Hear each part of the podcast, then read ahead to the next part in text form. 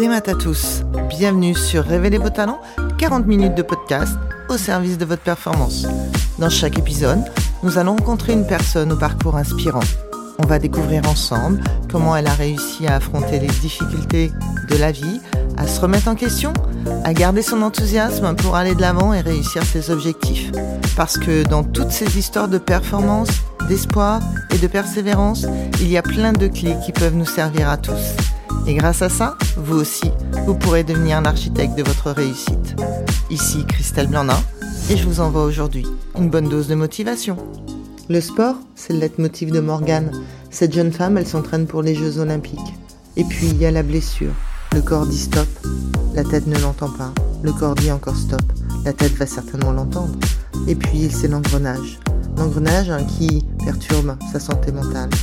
Elle a eu le droit à son lot d'obstacles. Cependant, Morgane, elle s'est provoquer sa chance. Et grâce à sa détermination, elle a trouvé des ressources à travers des regards bienveillants, les parents, la famille, les amis, tous ceux qui n'y ont pas tourné le dos. Installez-vous confortablement. On va parler performance, on va parler de passion, on va parler de sport. Être heureuse dans la performance, pour toi, être performante, ça veut dire quoi? Ça, c'est une bonne question. La performance pour moi, c'est euh, faire quelque chose très très bien. La performance, elle est complètement différente en fonction de chaque individu. On sait que la performance doit donner un résultat. Quel est le type de résultat que tu peux assimiler en disant tiens, ce résultat-là m'apporte la performance que je cherchais? Bah Après, ça dépend de chaque personne. La performance, c'est euh, faire les résultats qu'on attendait au niveau où on l'attendait. Donc toi, ta définition de la performance, c'est quoi?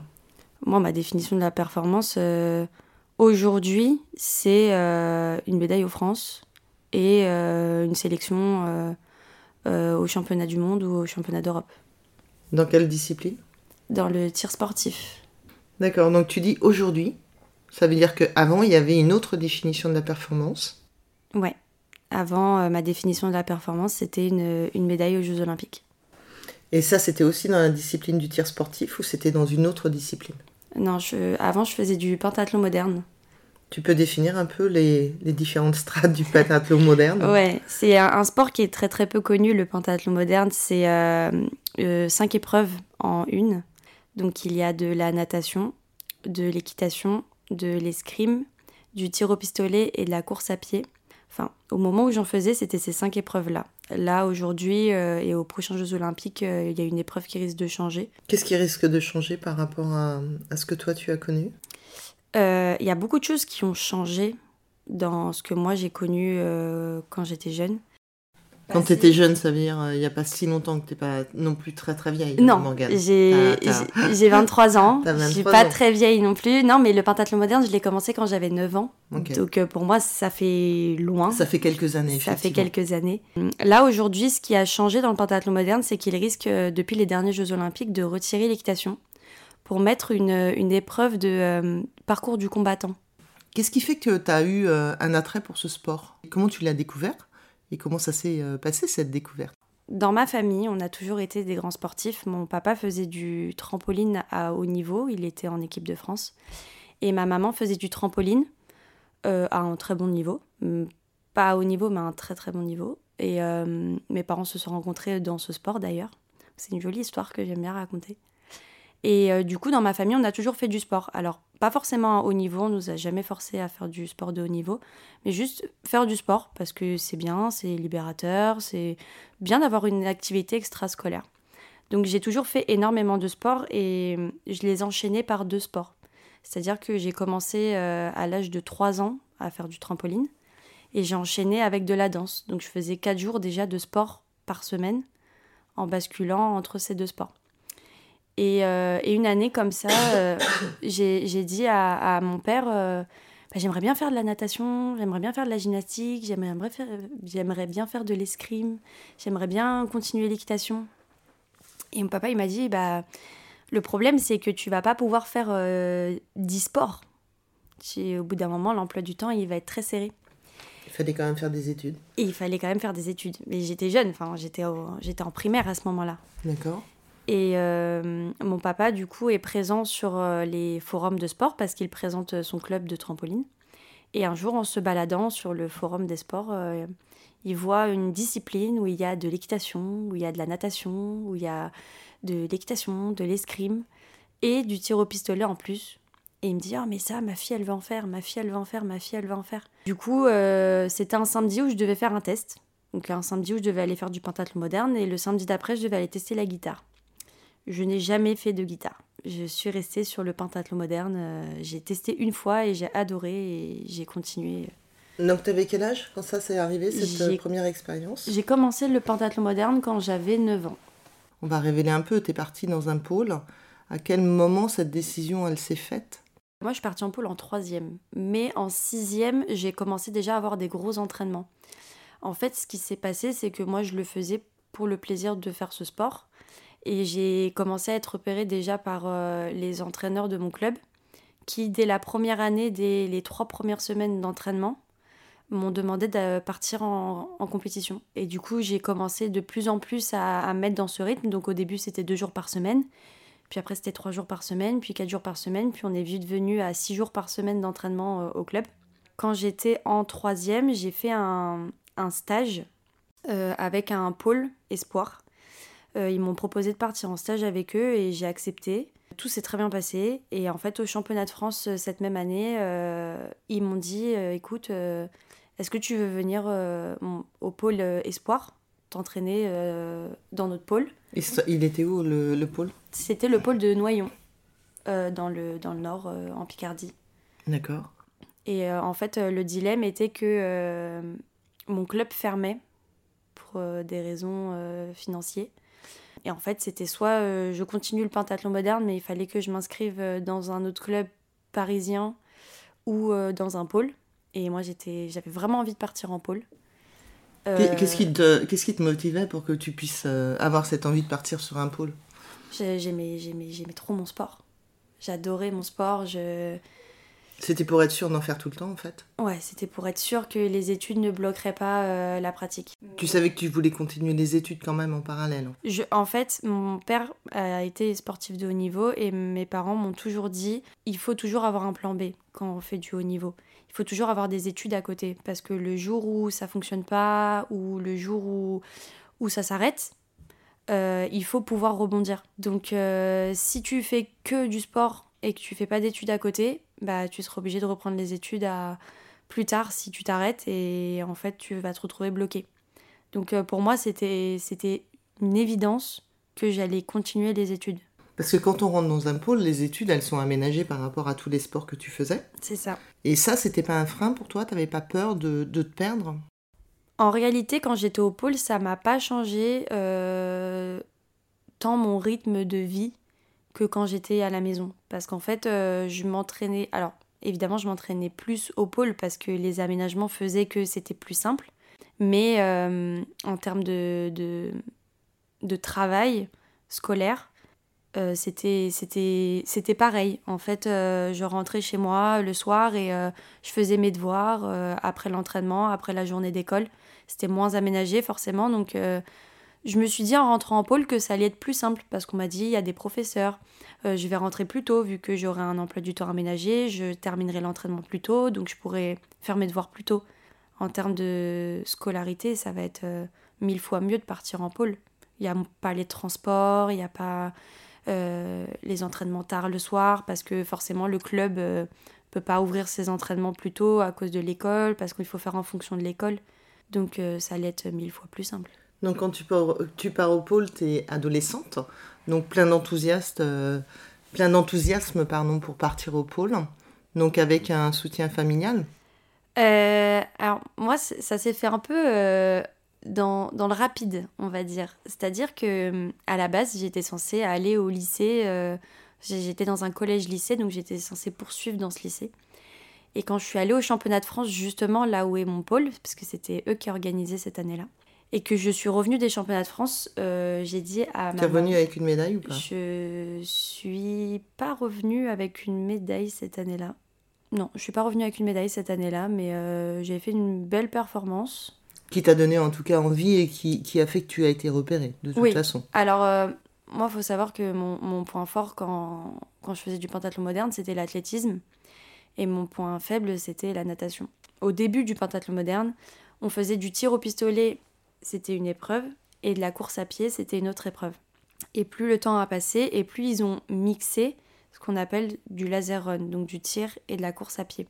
En fait, moi j'étais assez forte en athlétisme et en tir au pistolet, j'ai adoré. C'était vraiment le laser run, c'était vraiment mon épreuve. J'aimais ça plus que tout et je détestais nager. Donc c'était très compliqué en arrivant au championnat de France de faire de la natation parce qu'en fait je finissais dernière et il fallait que je remonte euh, en laser run. Et ce qui s'est passé à ces championnats de France là, c'est que je suis partie 20e après la natation. En remontant, je suis arrivée 10e ou 9e. Donc euh, en fait, j'ai Belle performance du coup. J'ai sorti l'un des meilleurs temps euh, en course à pied, enfin en laser run. Et c'est là aussi où ils m'ont repéré parce qu'ils m'ont dit en fait, toi ton point faible c'est juste la natation et il faut entretenir la course à pied. Et il fallait un peu aussi que, que je fasse de l'escrime un petit peu plus. Et donc, euh, tu, tu, dis, euh, ça a été rapide mon départ, donc euh, avec le soutien familial quand même, puisqu'on quitte pas la maison sans accord pour partir dans un pôle. Ouais, ma maman, elle a eu un peu de mal, dans le sens où bah, elle n'était pas préparée. Je suis rentrée des championnats de France et je lui ai dit, maman, maman, je vais partir en pôle. Et en fait, ça s'est fait en trois semaines. Mais mes deux parents m'ont suivi dans ce projet. C'est juste que bah, c'est sûr que quand on rentre dans le championnat et qu'on lui dit bah en fait je vais partir en pôle, était un peu dur à, encaisser, euh, ce que je peux comprendre. Mais euh, tous les deux euh, m'ont suivi et m'ont suivi dans ce projet. Je leur en suis vraiment reconnaissant parce qu'il y a peu de, de, familles ou de parents qui peuvent suivre ses enfants dans ce type de projet. Mhm. Et franchement, ils ont tous les deux été très très présents. T'es resté combien de temps en pôle? Je suis restée pendant trois ans. C'est top, euh, tout, tout s'ouvre pour toi. Est-ce que tu peux, euh, parmi euh, ces trois années, voir à quel moment tu t'es, pour reprendre le thème du podcast, tu t'es associé à une difficulté? C'est-à-dire à, quel moment, quelle est la période la plus difficile pour toi en tant qu'athlète que tu peux nous partager? Alors, le moment de difficulté, ça a été la transition fin de première, début terminale c'est là où j'ai rencontré le plus de difficultés euh, dans mon sport, dans ma performance. Tu as beaucoup de sport à travailler pour faire une épreuve, comme, qui, est le pentathlon. Mais à quoi tu l'associes cette difficulté? Qu'est-ce qui fait que tu as rencontré la difficulté? Qu'est-ce qui fait que ça a pris euh, peut-être du temps pour en sortir? Avec le recul, tu expliquerais ça comment? Bah Déjà, j'ai été blessée en fin seconde, qui m'a un peu euh, barré la route, entre guillemets parce que euh, oh, il n'y avait pas que ça, hein, mais euh, ça a commencé un peu à être un frein. Euh, mais quand on est blessé, ça veut dire qu'on se remet en question, ça veut dire qu'on arrête, ou tu as voulu continuer? Qu'est-ce qui s'est passé dans ta tête quand tu... Parce que la blessure, chez un sportif, si on reprend la blessure chez un rugbyman et qui se fait des ligaments croisés, il arrête pendant un certain laps de temps, en sachant qu'il est sur la touche pendant 5-6 mois s'il y a une opération. Pour toi, ça s'est passé comment la blessure? Euh, moi, la blessure, elle a été pendant. Euh, c'était un jour où on s'entraînait en course à pied. J'ai senti une, blessure dans le genou, enfin une douleur dans le genou. Au début, je disais trop rien, puis en fait, plus ça allait et plus la, la douleur était, était profonde et mon genou gonflait. Et c'est là où on s'est dit, ok, là, il y a vraiment un problème. Et c'est devenu problématique parce que ça s'est passé euh, juste avant les championnats de France quand j'étais en seconde de laser run. Et vu que j'étais qualifiée euh, pour les, les, championnats du monde euh, juste après, j'ai pas eu le temps vraiment de me rétablir avant les championnats du monde. Je les ai faits quand même, mais j'ai pas eu le temps de me rétablir à 100%. Mais en fait, je me suis dit que c'était pas grave. Alors j'étais très déçue parce que je pensais faire un meilleur, un meilleur résultat. Après, je suis très très exigeante envers moi-même. Mais euh, je me suis dit, c'est pas grave, euh, je reviendrai plus forte l'année prochaine. Je vais guérir et je reviendrai plus forte. Ça veut dire que tu fais une épreuve alors que tu n'es pas entièrement guérie. Donc tu prends un risque de double blessure, voire euh, jusqu'à l'arrêt de, faire carrément ton sport. Pourquoi cette, cette association à la difficulté, elle t'a pas amené à te dire je m'arrête en fait? Et je prends encore plus de temps pour revenir plus forte et vraiment soigner c'est quoi C'est l'enthousiasme C'est l'envie? Est-ce que tu avais vraiment la notion de ce qui pouvait se passer en termes physiques? Jusqu'où tu aurais pu provoquer la, la blessure, enfin, la blessure finale, on va dire? Ou est-ce que tu n'avais pas cette notion-là à l'époque? L'enthousiasme était trop fort J'avais pas cette notion-là. Ouais, l'enthousiasme était vraiment très très forte. Je, je, voulais faire ce sport. Je rêvais de faire ce sport et je voulais continuer. J'avais fait des médailles, euh, j'avais les, les, entraîneurs de, de l'équipe de France qui commençaient un peu à s'intéresser à moi. Et du coup, je me disais, mais c'est là, faut que je fonce, faut que j'y aille. Et j'avais pas du tout la notion de, de, ce qui allait se passer par la suite, en fait. Donc, malgré la blessure, tu t'es dit, je prends ma chance. Ouais. Tu, tu t'es dit qu'elle serait peut-être pas là, c'était le moment de la prendre, quoi qu'il arrivait C'est ça. C'est, c'est vraiment ça, en fait. Donc, tu as continué en te disant, bah, j'y vais. C'est ça, hein, c'est euh, continuer à aller de l'avant. Du coup, il se passe quoi? Il y a une déception parce qu'il n'y a pas la performance? Il y a une déception parce qu'il n'y a pas la performance. Euh, non, euh, moi j'étais vraiment, moi j'étais vraiment à fond. C'est-à-dire que même si j'avais pas fait le résultat que j'attendais, j'avais envie de me remettre et de repartir. Et j'ai eu pas mal de, bâtons dans les roues. J'ai eu pas mal de, portes qui se fermaient et, et ça a fait que petit à petit j'ai commencé à, arrêter d'y croire. Est-ce que les portes qui se sont fermées, elles sont dues à ta blessure ou elles sont dues à des individus extérieurs? À des individus extérieurs. Tu continues le sport, mais qu'ils n'ont pas gagné. Donc, euh, en tout cas, ils ont, ils, ont, ils ont réussi à t'arrêter dans une partie de ton sport, mais pas dans tout le sport. Et tant mieux pour, euh, tant mieux pour toi, tant mieux pour nous. Qu'est-ce qui fait qu'avec le recul, tu, euh, tu penses que ces gens ont réussi à t'atteindre en fait? Dans ta performance En tout cas, t'empêcher de réussir dans le sport que tu avais choisi euh, Ils ont réussi à m'atteindre parce qu'ils ont, ils ont, ils ont tout fait. Ils ont tout fait pour m'atteindre euh, physiquement, moralement, euh, psychologiquement. Ils ont tout fait. Ils ont, ils ont empêché ma guérison en fait. Je leur en veux parce qu'au début, quand je faisais de la performance, ils étaient les premiers à être là, les premiers à me soutenir. Et puis euh, avec euh, le temps, malheureusement, avec la blessure, on sait tous que bah, au bout d'un moment, il faut s'arrêter un petit peu pour pouvoir reprendre mieux après. En fait, il, ne me laissait jamais me remettre à 100% parce qu'il voulait tellement que je sois tout le temps à 100% que le fait que je m'entraîne pas pendant une ou deux semaines, ça leur posait problème. Parce que euh, on m'a toujours dit une semaine d'arrêt, c'est deux semaines pour reprendre derrière. Donc pour eux, si je m'arrêtais deux semaines, c'était un mois de travail derrière pour reprendre. Donc c'était catastrophique. Mais est-ce qu'à ce moment-là, tes parents ils sont intervenus? Est-ce que tu écoutais ce qu'on te disait? Ou, ou tu étais vraiment très, euh, très à l'écoute de, de, de, tes entraîneurs, de, des gens qui t'accompagnaient là-dessus? Est-ce que quelqu'un avait le pouvoir, extérieurement, ta famille, tes amis, aurait pu te sortir de l'engrenage dans lequel tu t'étais mis avec, euh, avec tes entraîneurs? Le problème, c'est que je suis quelqu'un de de très naïf dans le sens où, dans ma tête, tout le monde veut le bien de tout le monde. Ça, c'est en général les sportifs, en fait. On, a un staff et c'est pour le bien-être du sportif. Mais de plus en plus, on s'aperçoit qu'une fois qu'on est dans un, devenu un fantôme, parce qu'on n'a pas gagné euh, les médailles, on n'intéresse plus personne. Quand on est, numéro 4, je me souviens d'une jeune femme euh, qui a fait les Jeux de Londres et c'est ce qu'elle disait. On était quatrième et donc euh, plus personne ne voulait nous parler. Exactement. C'est exactement ça. C'est euh, une fois qu'on fait plus de performance, en fait, on, tombe dans l'oubli. Moi, ma maman m'a toujours prévenue. Elle m'a toujours dit de faire attention. Elle a toujours été là euh, quand ça se passait mal, quand, quand j'ai eu des problèmes euh, avec, avec ces personnes qui me barraient la route. Elle m'a toujours dit fais attention. Sauf que moi, je voulais croire en, en mon entraîneur. Je voulais parce que quand on est en pôle, son entraîneur, c'est c'est la personne, c'est la personne de référence en fait, parce que nos parents sont pas là, donc en fait pour nous notre référence ça devient notre entraîneur ou notre, assistant de vie, c'est la personne qui s'occupe de nous autre que l'entraîneur. Et en fait, euh, bah, on est jeune, donc ils se servent aussi vachement de la naïveté de notre jeunesse et, de notre envie aussi. Aussi. L'envie de performer et d'être euh, dans le sport. Parce que le pentathlon, est-ce qu'on peut performer à 50 ah ans? Non. Donc euh, c'est quand même un sport où il faut être là, présent sur, euh, sur un début de jeunesse hein, ou un début d'adolescence. Donc effectivement, cette naïveté. Et qu'est-ce qui fait que tu as été obligé de lâcher? Ouais. Comment ça s'est passé? Ça a été dur. Ça a été très dur. parce que je vivais pour ça. Mais en fait, ça a été trop compliqué de continuer. En fait, mes, mes espérances, c'était vraiment de, après le pôle espoir, rentrer en pôle France.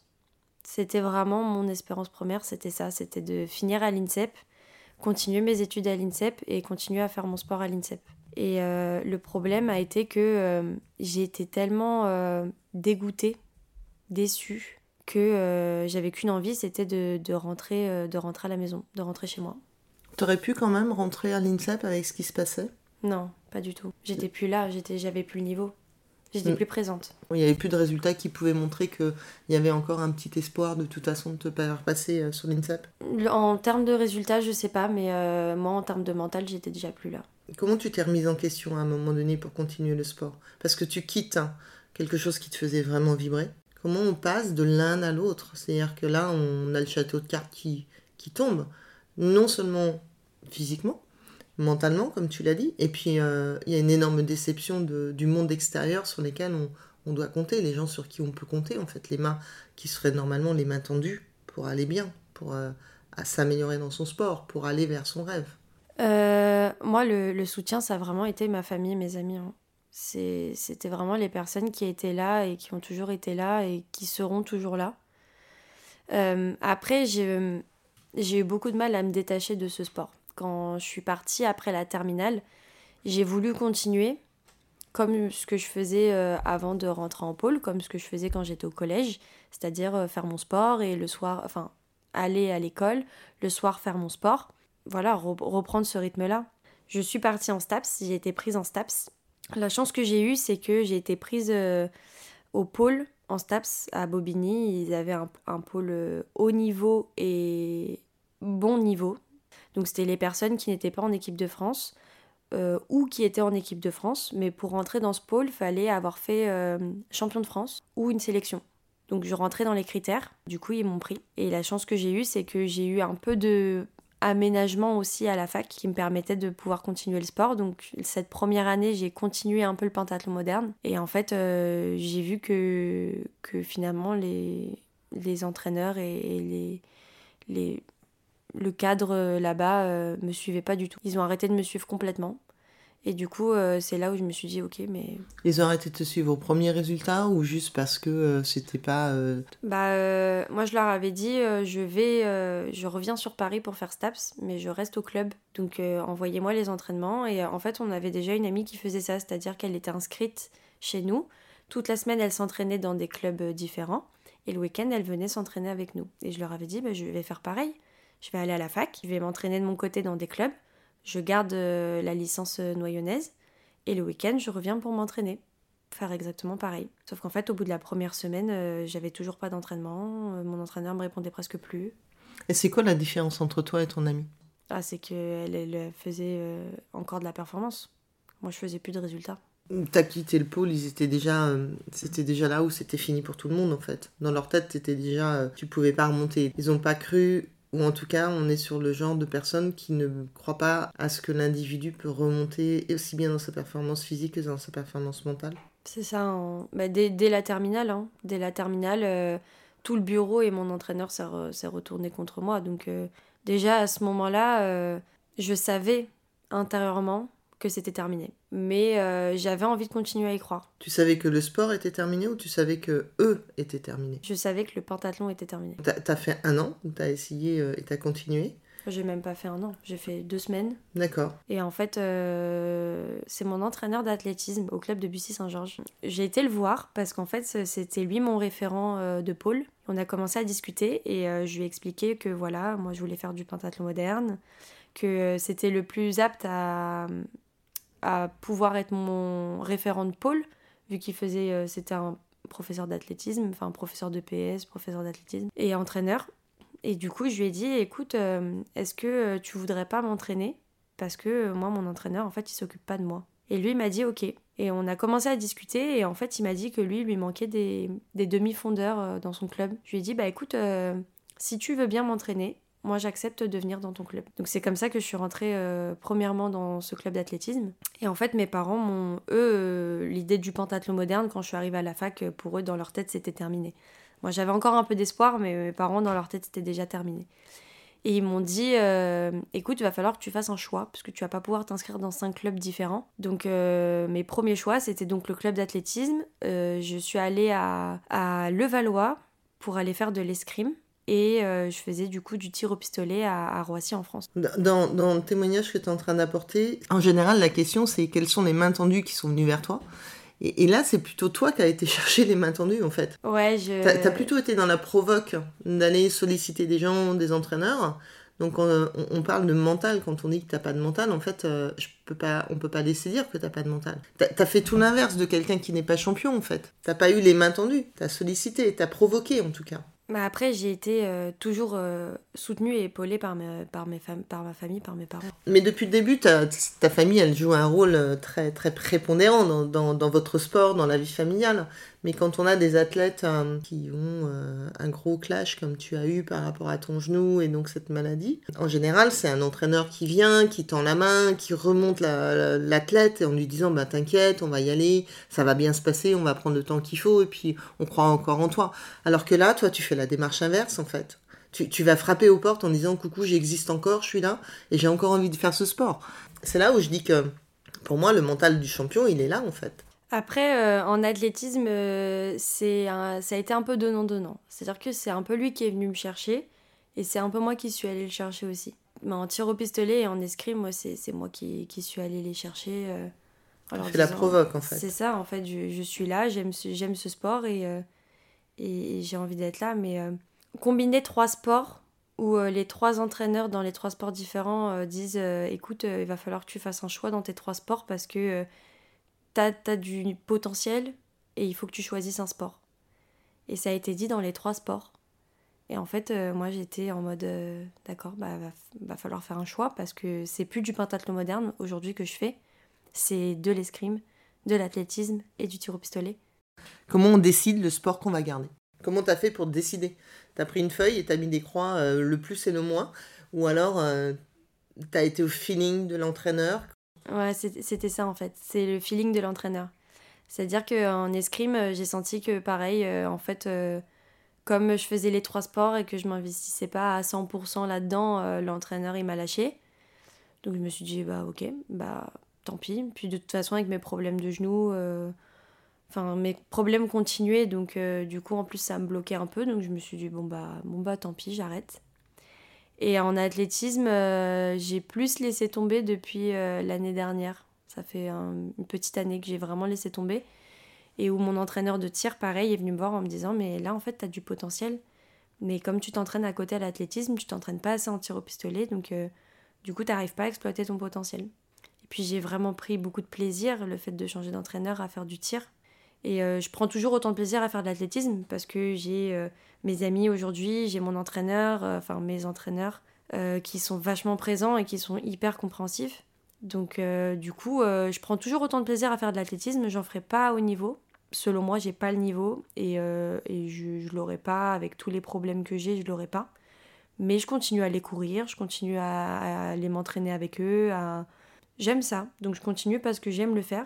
Et le tir au pistolet, je continue parce que j'aime le faire et que j'ai envie de me donner euh, les possibilités d'aller plus loin dans ce sport. Quand je t'ai posé la question, est-ce que tu savais ce que tu voulais faire comme, euh, comme métier, tu m'as dit oui. Est-ce que ça correspond vraiment au métier que tu avais euh, dans ta tête à cette époque-là ou pas? Approximativement, on va dire. Quand j'ai commencé le pentathlon moderne, je voulais faire journaliste sportive.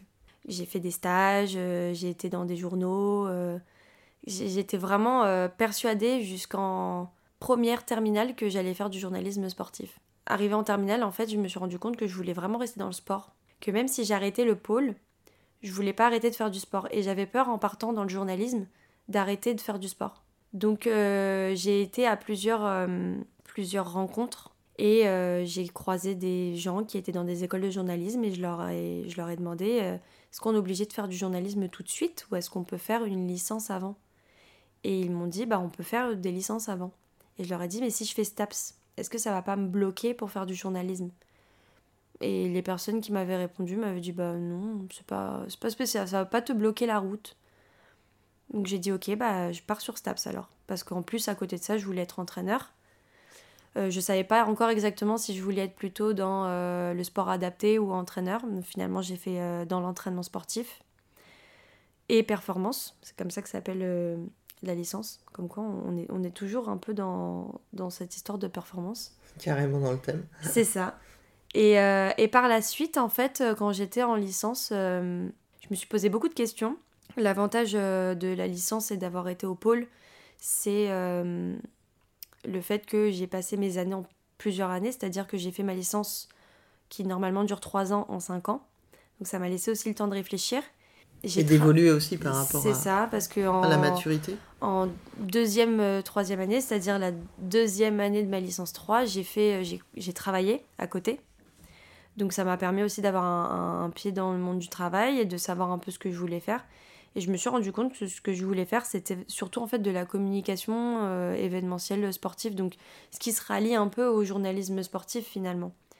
Et donc bah là aujourd'hui, je suis donc en master dans un master qui s'appelle Management et Business du Sport, en spécialisation marketing et communication du sport. Et à côté, je travaille dans une entreprise qui développe des cibles électroniques, donc Sport Quantum. Et je suis euh, chargée événementielle et communication. Et donc, euh, l'école de commerce, on peut la citer? Oui, bien sûr, c'est PPA Sport. Donc, PPA Sport, ils offrent, ils offrent ce panel donc, qui répond aujourd'hui à, à, ce que tu cherchais. Est-ce que tu combles un manque de, ton sport par rapport à cette profession? Est-ce que tu as ce sentiment-là? Ou alors euh, c'est la suite logique en fait de ton parcours? Alors, je voulais rester dans le sport, ça c'est sûr. C'est pour ça aussi que j'ai beaucoup hésité à faire du journalisme. C'est que je me disais, est-ce que je vais pas avoir un pied en dehors du sport finalement? Donc le fait d'être dans cette école et qu'ils aient proposé euh, ce master-là, effectivement, ça me permet de garder un pied dans le sport. Et dire, bah, je suis toujours là dans une autre, euh, une autre branche, mais toujours dans le sport. En plus, tu travailles pour une société dans le tir sportif, tu fais du tir sportif, tu travailles dans la cible. Est-ce que tu n'as pas le sentiment à un moment donné que tu ne vis que, euh, que trop sport en fait? Je, Mais ma vie tourne autour du sport. C'est-à-dire que j'ai toujours vécu euh, autour du sport pour le sport. là, depuis une petite année, je, je, vis un peu moins dans, dans, ce monde sportif. Je me permets de vivre un peu plus pour, euh, pour mes amis, pour ma famille, pour... Euh, parce qu'avant, en fait, c'était le sport avant tout. C'est-à-dire que j'ai perdu beaucoup d'amis à cause du sport. Parce que ma vie tournait autour du sport. C'était soit on me prenait euh, avec le sport, soit on me prenait pas du tout. Donc te prendre avec le sport, c'est-à-dire qu'on ne voyait pas beaucoup, à part les réunions de famille ah, si elles étaient obligées, enfin si elles tombaient pas sur des championnats ou euh, sur des compétitions. Ah oui, les championnats euh, passaient avant. Des fois, je pouvais ne pas rentrer pendant un mois euh, chez moi. J'avais toujours ma famille au téléphone, j'avais toujours mes parents, mon frère au téléphone, parce que je suis très très fusionnelle avec mon frère et c'était aussi très très dur de plus être avec lui. Mais, mais ils comprenaient mon choix et ils acceptaient ça. Et j'avais des amis qui l'acceptaient aussi. Aujourd'hui, j'ai mes deux meilleurs amis depuis le collège qui, euh, qui m'ont toujours soutenu, toujours. Alors, la place des amis, quand, euh, quand au pôle, tu, tu, sens que ça, ça, ça, ça part, est-ce que tu as eu le sentiment qu'à ce moment-là, tu es parti en dépression? Comment tu pourrais qualifier ton état d'esprit?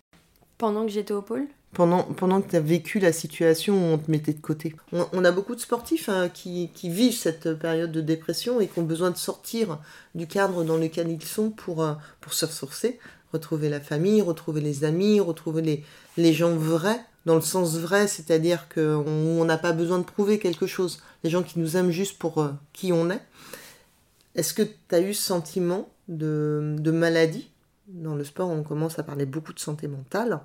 Et quand on est jeune, qu'on vit ça, est-ce que tu peux l'identifier ou est-ce que c'est pas du tout quelque chose qui t'est arrivé? Euh, Depuis un an, c'est ce qui m'arrive. C'est euh, j'ai eu beaucoup de mal à l'accepter et à mettre un mot dessus. Là, depuis euh, quelques, quelques jours, quelques semaines, je commence à un peu plus l'accepter, même si ça reste un peu compliqué. que j'ai cette, cette période de dépression. Mais tu l'as pas identifié au moment où tu étais au pôle euh, C'était là sans mettre de nom peut-être dessus? Alors, je pense que c'était là sans mettre de nom dessus. Et je pense que ce qui s'est passé, c'est que je me défoulais dans le sport. C'est-à-dire que quand ça allait pas, en fait, quand je fais du sport, ça va mieux. Donc quand je sentais que ça allait pas, quand je sentais que j'allais pas très bien, parce qu'en fait, au final, aujourd'hui, avec le recul, je me rends compte que quand j'étais en terminale, il y a beaucoup de fois où j'appelais mes parents ou je simulais un peu, euh, voilà, j'étais un peu malade, mais euh, c'était un peu un prétexte pour rentrer. Ou, euh. Et en fait, le, fait de faire du sport tous les soirs, ça m'aidait à, évacuer dans ma tête. et à me dire ok bah fais du sport ça va aller mieux et c'est vrai que après le sport ça, ça va toujours mieux parce que c'est mon mon défouloir c'est mon moyen d'aller mieux là l'année dernière j'ai été arrêtée complètement parce que mon corps m'a dit stop. Corps m'a fait comprendre à travers mon genou que là il y avait un vrai problème et qu'il fallait que je m'arrête que j'arrête de me cacher à travers le sport. Que là fallait que en fait je prenne soin de moi parce que je prends toujours soin des autres mais jamais vraiment de moi-même. Je m'écoute jamais moi-même. Donc là, le, corps oblige à, prendre la notion de ce qui s'est passé pendant toutes ces années de pôle, puisque c'est la résultante en fait hein, des, différentes années que tu as vécues. Tu t'associes donc maintenant à cette difficulté. Comment tu continues à garder l'enthousiasme pour aller, euh, pour aller chercher la performance que tu as envie euh, au niveau du tir sportif? Euh, Vu le constat qu'on est en train de faire, tu pourrais arrêter en disant bah, je vais prendre du temps pour moi, pour me reposer, et puis dans quelques années, je vais repartir sur du tir, du, sportif ou je vais repartir sur une autre activité sportive. Qu'est-ce qui fait que, encore une fois, et là je parle de morale de champion, hein, on pourrait réinterpréter ce, podcast, mais euh, tu continues à y aller en fait. Je continue à y aller, je continue à être présente aux entraînements. Euh, mais en fait, c'est surtout grâce, grâce aux entraîneurs. J'ai été chercher l'opportunité chez eux, mais ils m'ont tendu la main. Et encore aujourd'hui, même si j'ai mal au genou, même si je suis blessée, ben, je continue à aller aux entraînements. Alors, un peu moins depuis, euh, depuis que je sais que je suis un peu en, phase de dépression. Mais, mais eux, malgré tout, ils continuent d'être là. Et c'est aussi grâce à mes partenaires d'entraînement qui sont devenus mes amis, qui me soutiennent tout le temps, tous les jours, et, et qui sont toujours là, et en fait, qui font que j'ai envie de continuer à y aller. Et aussi le fait que j'aime le sport. J'aime ce sport, j'aime ces sports. Donc du coup, forcément, ça me donne euh, la force et, l'envie d'y aller et de me battre. On travaille ensemble maintenant depuis, depuis plusieurs mois. Je parle de ça parce que ce week-end, on a parlé, donc pendant, euh, pendant ce tournoi, on a parlé de détermination. Là, je, je pense qu'on voit bien le mental, euh, le mental de champion et de championne que, que tu as. Parce que tu continues à vouloir performer. La détermination, où est-ce que tu vas aller la chercher?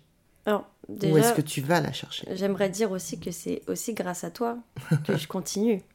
ça fait partie des gens qui t'ont tendu la main. Oui, tu fais partie des gens qui m'ont tendu la main et, euh, et, qui font que je continue aujourd'hui. Parce que tu n'aurais pas été là, très honnêtement, je pense que l'année dernière, j'aurais déjà arrêté.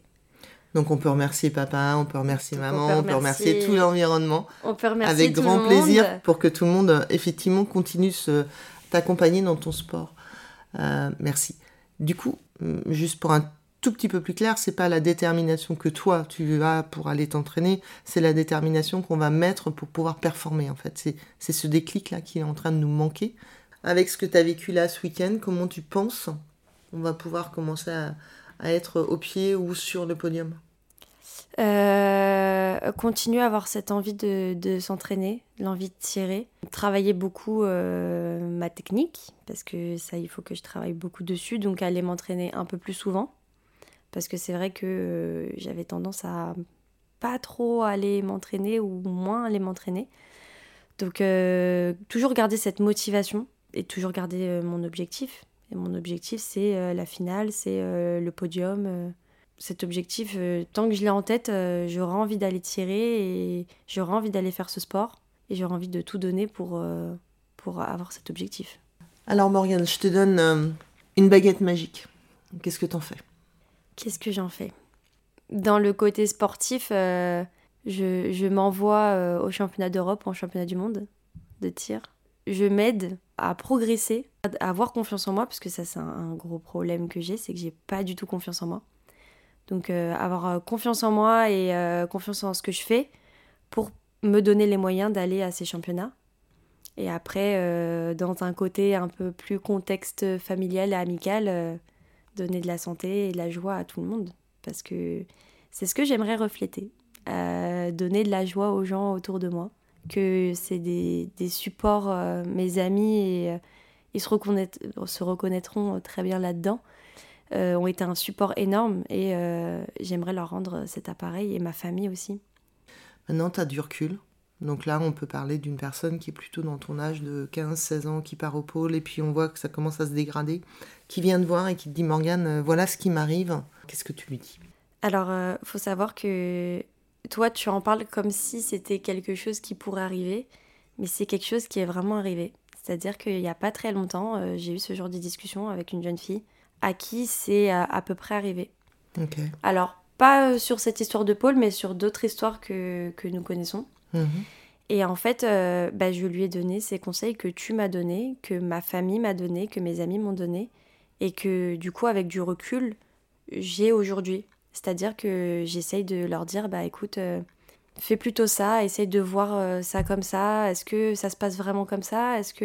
En fait, essayer de remettre cette personne en question, parce que même des fois en donnant des conseils, quand, je, quand on me donnait ces conseils, je les écoutais pas spécialement, parce que forcément, j'étais tellement ancrée dans dans ce que je faisais que je les entendais, mais je les acceptais pas forcément. Donc là, ce que j'essaye de faire, c'est de dire, euh, bah écoute, il se passe ça, il se passe ça. Aujourd'hui, qu'est-ce que tu en tires? Donc du coup, maintenant que tu en tires ça, est-ce que tu penses que c'est vraiment la bonne voie? Est-ce que tu penses que c'est vraiment ce qu'il te faut? Donc vraiment, en fait, essayer de remettre en question euh, cette personne en essayant de lui donner des conseils, même si... Euh, c'est de la prise de recul C'est ça. L'amener à la prise de recul. Exactement. Est-ce que tu lui dis d'arrêter le sport non, jamais. Non, jamais. Jamais. Ouais, je... Le sport, c'est impossible d'arrêter. Non, mais en plus, c'est pas à moi de prendre la décision pour cette personne. C'est-à-dire que je suis là pour l'aider, pour l'épauler. Je suis pas là pour lui dire arrête de faire ça. C'est-à-dire que il faut que la personne puisse se remettre en, question et se dire euh, bah en fait est-ce que c'est vraiment euh, ce qu'elle veut Parce que euh, si on m'avait donné ces clés plus tôt, c'est sûr que ça aurait été différent. La santé mentale est devenue quelque chose de très important maintenant qu'on ose mettre en avant, effectivement, au niveau du sportif. C'est pour ça que les pôles commencent à avoir des, des coachs et des préparateurs mentaux qui, qui, euh, qui euh, on l'espère, vont amener euh, effectivement un peu de, un peu de hauteur. Hmm. Et c'est bien que qu'il y ait de plus en plus de préparateurs et coachs dans ce style, donc coach mental, préparateur mental, parce que euh, j'ai remarqué que de plus en plus aujourd'hui, ça libère la parole. C'est-à-dire que au moment où moi j'étais en pôle, j'aurais aimé voir que euh, des personnes euh, avaient des soucis un peu dans, dans l'histoire que j'ai et pouvoir écouter ou pouvoir en parler. Et c'est vrai qu'avant, c'était hum, très peu connu. Et du coup, les, sportifs n'en parlaient pas plus en plus aujourd'hui, il y a de plus en plus de sportifs qui parlent de leur histoire parce qu'ils sont suivis par des préparateurs et des coachs mentaux. C'est bien de le faire, d'en parler, d'avoir la force d'en parler et d'en parler. Cet épisode vous a plu? Eh bien, bonne nouvelle On se retrouve très bientôt avec un nouvel invité. En attendant, si vous souhaitez continuer à être l'architecte de votre réussite, rejoignez la communauté K Mental et Performance sur Instagram, Facebook, ou www.mentalesperformances.bzh. N'hésitez pas à nous partager votre expérience et vos retours. Merci, Kenavo.